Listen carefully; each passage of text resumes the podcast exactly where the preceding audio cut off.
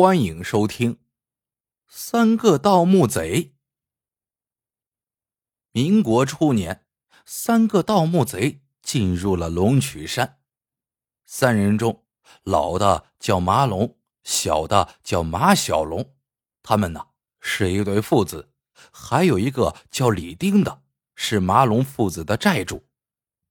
这次来盗墓，就是李丁胁迫马龙父子来的。李丁早就听说有人靠盗墓发了大财，十分眼红。一次偶然的机会，他得知龙曲山上隐藏着一个唐朝的陵墓，据说墓主人是个贵妇，头戴珠翠，身披霞氅，名气更是多的数不胜数。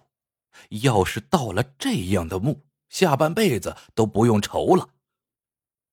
李丁对马龙父子说。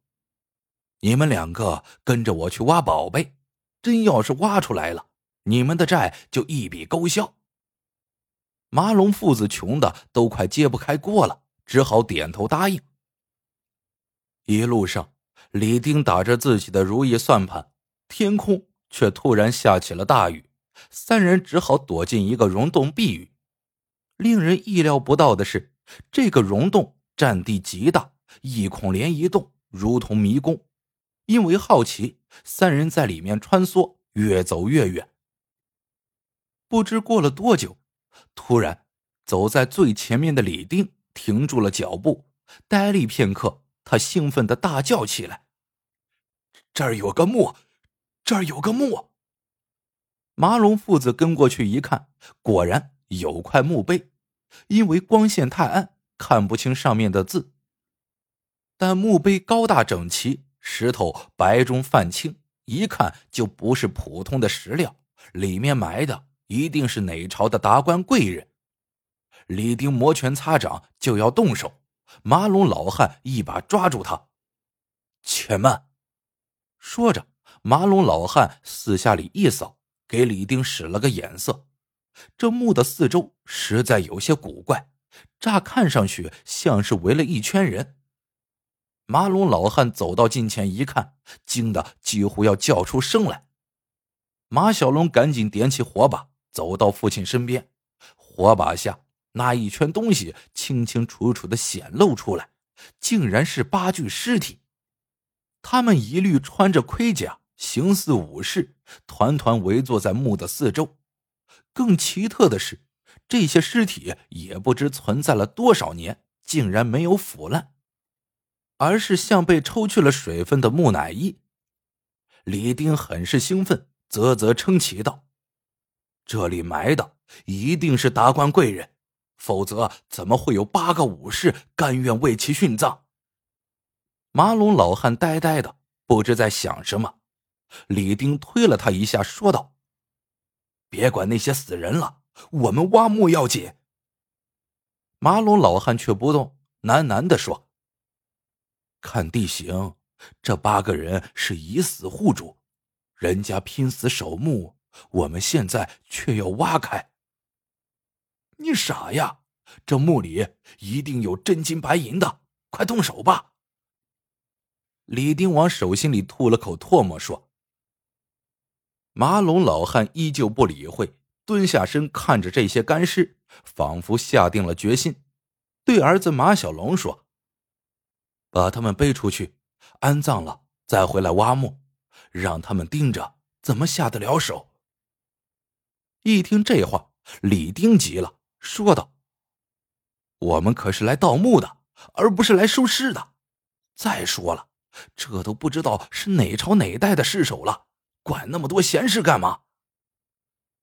马龙老汉可不听李丁的，他蹲下身来，用本来想装冥器的白布裹了一具尸体。示意儿子抬出去，马小龙不敢违拗父亲，弯着腰和马龙老汉一起抬尸。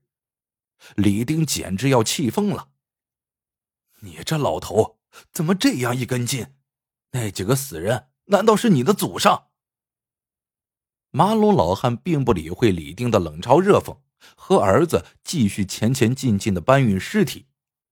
李丁看着这父子俩，说：“他们真是喝了迷魂汤。”成糊涂蛋了，一赌气，他便自己动手挖起墓来，边挖边大声说道：“哼，等我挖出了好东西，一个子儿都不给你们！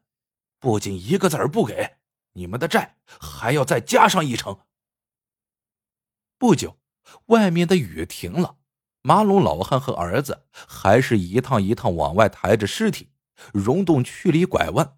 好在父子俩常在山里行走，走到哪儿就把路标放在哪儿，才没有迷路。当他们抬完最后一具尸体，已经是两个时辰之后了。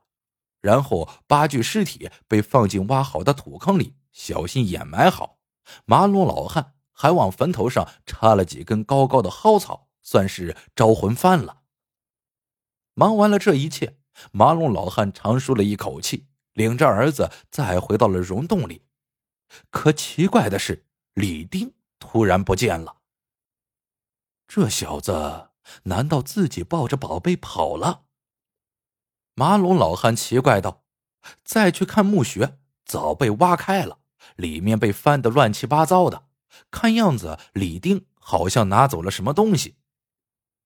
父子俩分头寻找，没过多大功夫，就发现了倒在地上、口吐白沫的李丁。他的怀里还紧紧的抱着一个包袱，扒都扒不开。马老汉吓坏了，急忙让儿子背起李定，自己在后面扶着，赶紧出了溶洞。马龙父子将李丁背回了家，马上叫来郎中。郎中看看，说：“人早死了，身子都冰凉了，还看个啥呀？”这个李定无父无母，更无妻女，马龙老汉便安葬了他。两个人的债就此一笔勾销。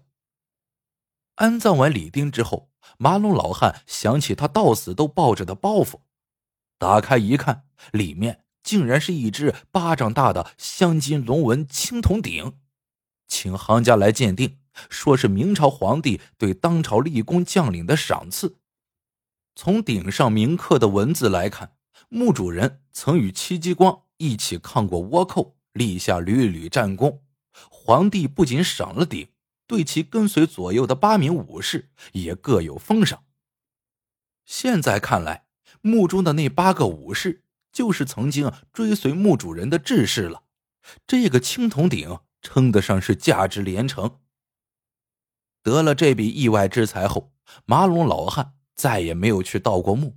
他不知道李定为什么会死，但他相信自己和儿子没有死。是因为埋了那些尸首，才有了善报。马龙老汉后来活到了九十八岁，临终前，他拉着儿孙的手说：“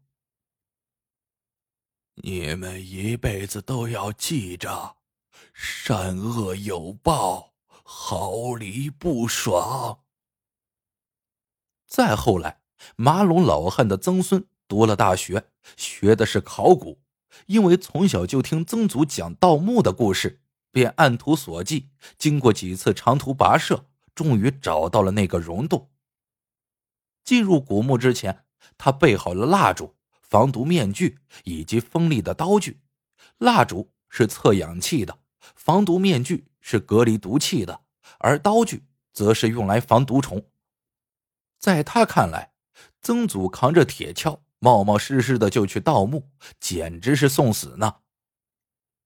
经过考察之后，得知那溶洞常年不通风，里面积累了很多无色无味的毒气，人吸的久了就会中毒。李丁啊，极有可能就是死于这种毒气。而马龙父子因为来来回回的抬尸，不停的进进出出，倒是安然无恙。